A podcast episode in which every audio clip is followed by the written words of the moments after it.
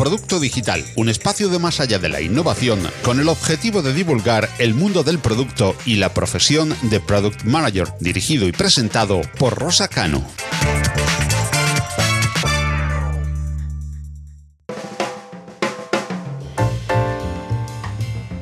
Introducimos una nueva e interesante sección dentro de Más allá de la innovación bajo el título Producto Digital en este capítulo de presentación conoceremos un poco más eh, el perfil de quien estará dirigiendo y presentando esta sección, Rosa Cano. Igualmente, este primer episodio nos servirá para introducirnos en el concepto de producto digital y su definición, así como las posibilidades y herramientas del Product Management. Del mismo modo, nos iremos familiarizando con la figura del Product Manager y sus funciones dentro de los procesos relacionados con el producto digital y de su importancia creciente en los nuevos caminos de la transformación digital. Y comenzamos eh, preguntando a Rosa Cano, directora de esta sección de Más allá de la innovación, lo hace nuestro compañero Philippe Lardy. Comenzamos este podcast presentando este primer episodio de Producto Digital Vertical de Más allá de la innovación, que va a dirigir Rosa Cano y no sé, Rosa, si tienes algo que decir antes de avanzar en, en este primer capítulo.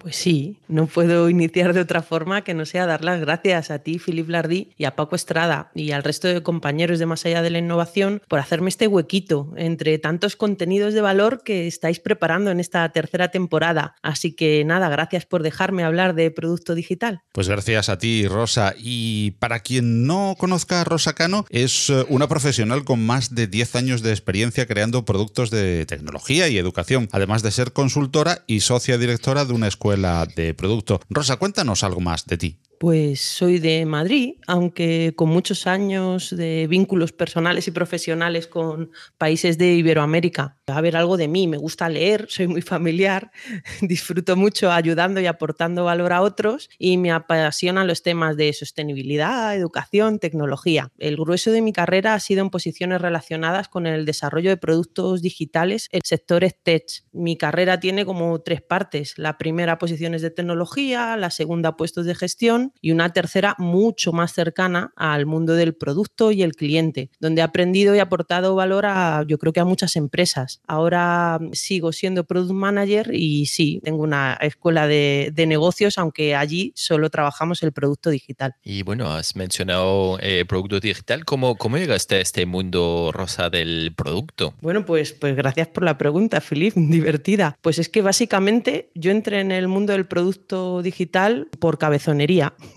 Yo trabajaba en una gran corporación, una multinacional, y era a cargo intermedio, Tech, y personalmente pues tenía pues muchas referencias personales del mundo de startup y la verdad es que me puse a investigar mucho eh, qué hacían otras empresas eh, diferentes a, la mía. Eh, me acerqué mucho a la parte de agilidad, luego estudié Lean, me lié a estudiar estrategia empresarial, bueno, Master Offline, lo típico. Y luego, por último, ya intenté especializarme más en marketing. Y poco a poco, pues me metió en la cabeza que quería aplicar todas estas cosas que estaba, que estaba estudiando en tu en para desarrollar productos digitales y tuve mucha suerte, la verdad. Buenos directores a mi alrededor que me dejaron crecer y desarrollarme. Desarrollar ese primer producto digital en ese entorno de forma diferente, que era un entorno más controlado para mí, y luego ya, pues desarrollando otros productos, ¿no? Algunos en el mercado de Latán, aprendí mucho de la cultura mexicana y hice algunos proyectos que eran paraguas de muchos otros productos y bueno, pues poco a poco vas aplicando lo que has ido estudiando, ¿no? Eh, yo creo que mi crecimiento y el refinamiento un poco de este mundo del producto es cuando ya buscas tus propias inclusiones. Eh, básicamente eh, te implicas, ¿no? Haces emprendimientos ya propios y ya participas en startups y pymes de manera personal, ¿no? Y ahí ya en el mundo de consultoría es cuando, cuando ya tocas todos los palos. En el fondo vas poco a poco creciendo hasta que puedes llegar a un poco a dirigir, ¿no? Un área de, producto. Pues ahora que sabemos cómo has llegado a esto, eh, realmente estamos todos expectantes por saber más y cuéntanos qué nos espera, cuál es la visión o,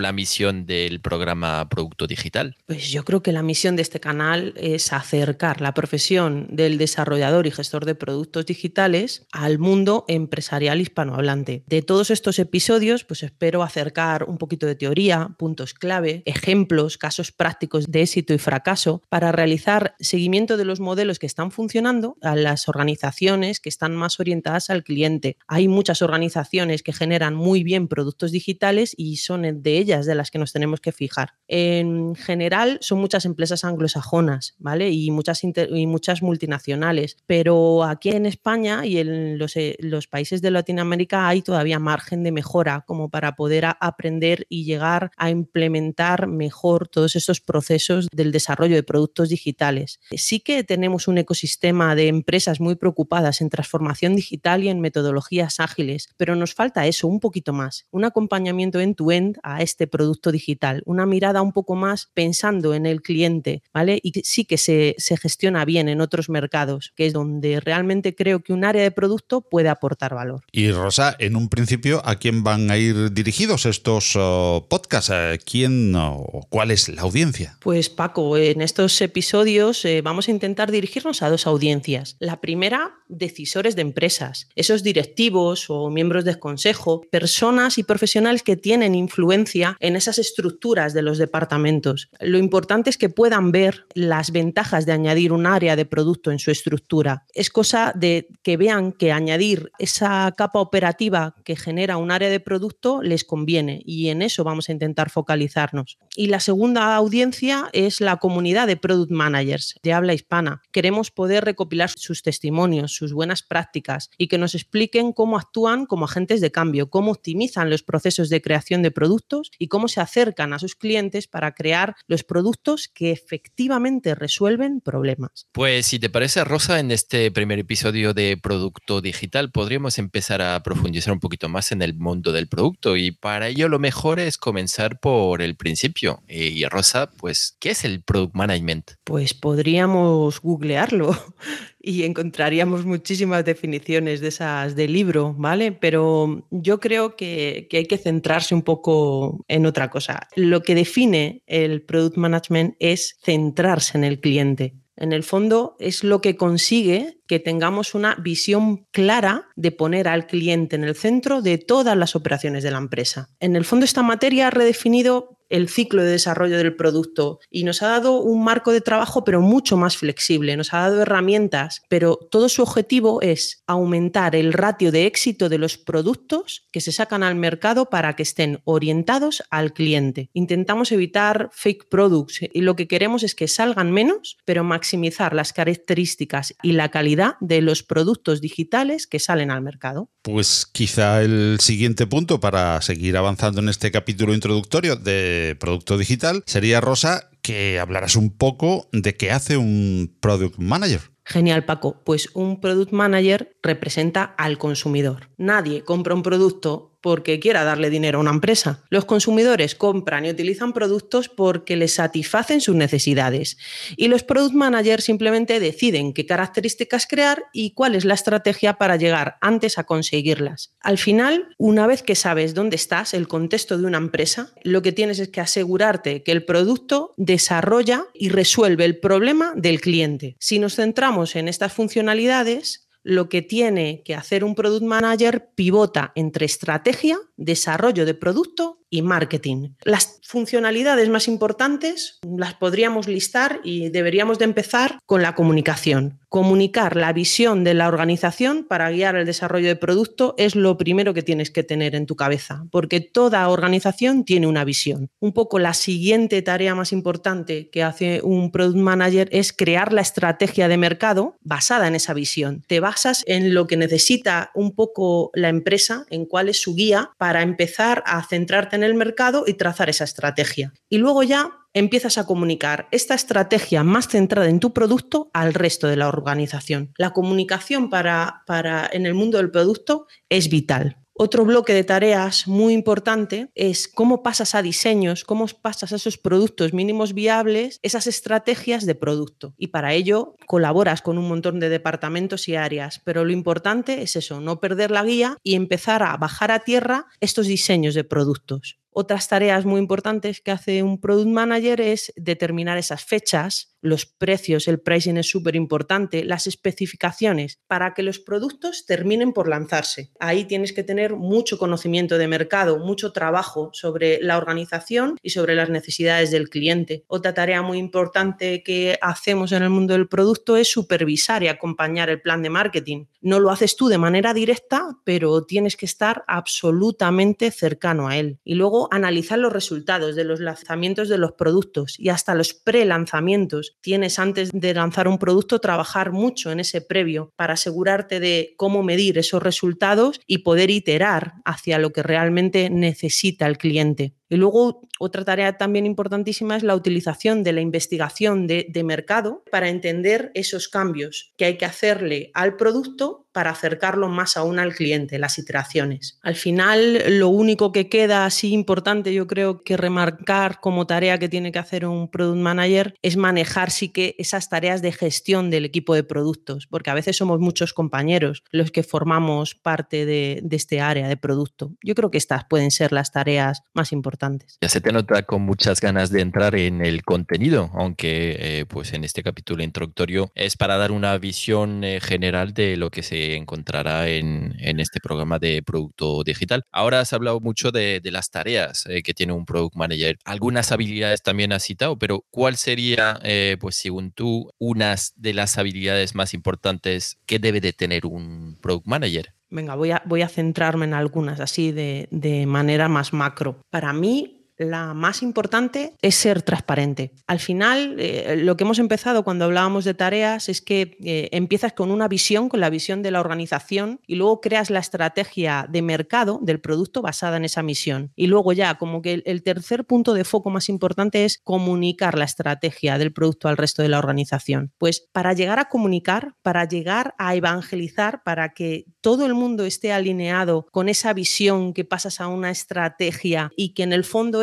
lo que viene en el roadmap, para que la gente esté alineada, lo mejor que puede ser es transparente. Esa es tu mejor habilidad. La gente tiene que seguir y tiene que entender por qué priorizas unas tareas o unas características en función de otras. Y eso solo lo entienden bien si entienden esa visión y entienden por qué estás priorizando unas tareas y, y no otras. Ser transparente en esa toma de decisiones es una habilidad fundamental. A ver, la siguiente habilidad de la que podríamos hablar es la capacidad de decir que no. Esto es importantísimo. Lo vas a tener que hacer de manera constante, pero no se trata de decir que no aleatoriamente, sino explicando en términos de que las partes interesadas y a todo el mundo que tiene que ver, que tiene relación con el producto, entiendan el por qué les estás diciendo que no. Al final, estas, este roadmap, estos objetivos que nos han ayudado a ser transparentes, nos llevan a un montón de situaciones en las que la mayoría de los interesados nos van a intentar convencer para que prioricemos unas tareas en función de otras y nosotros tenemos que, tenemos que tener capacidad de decir que no.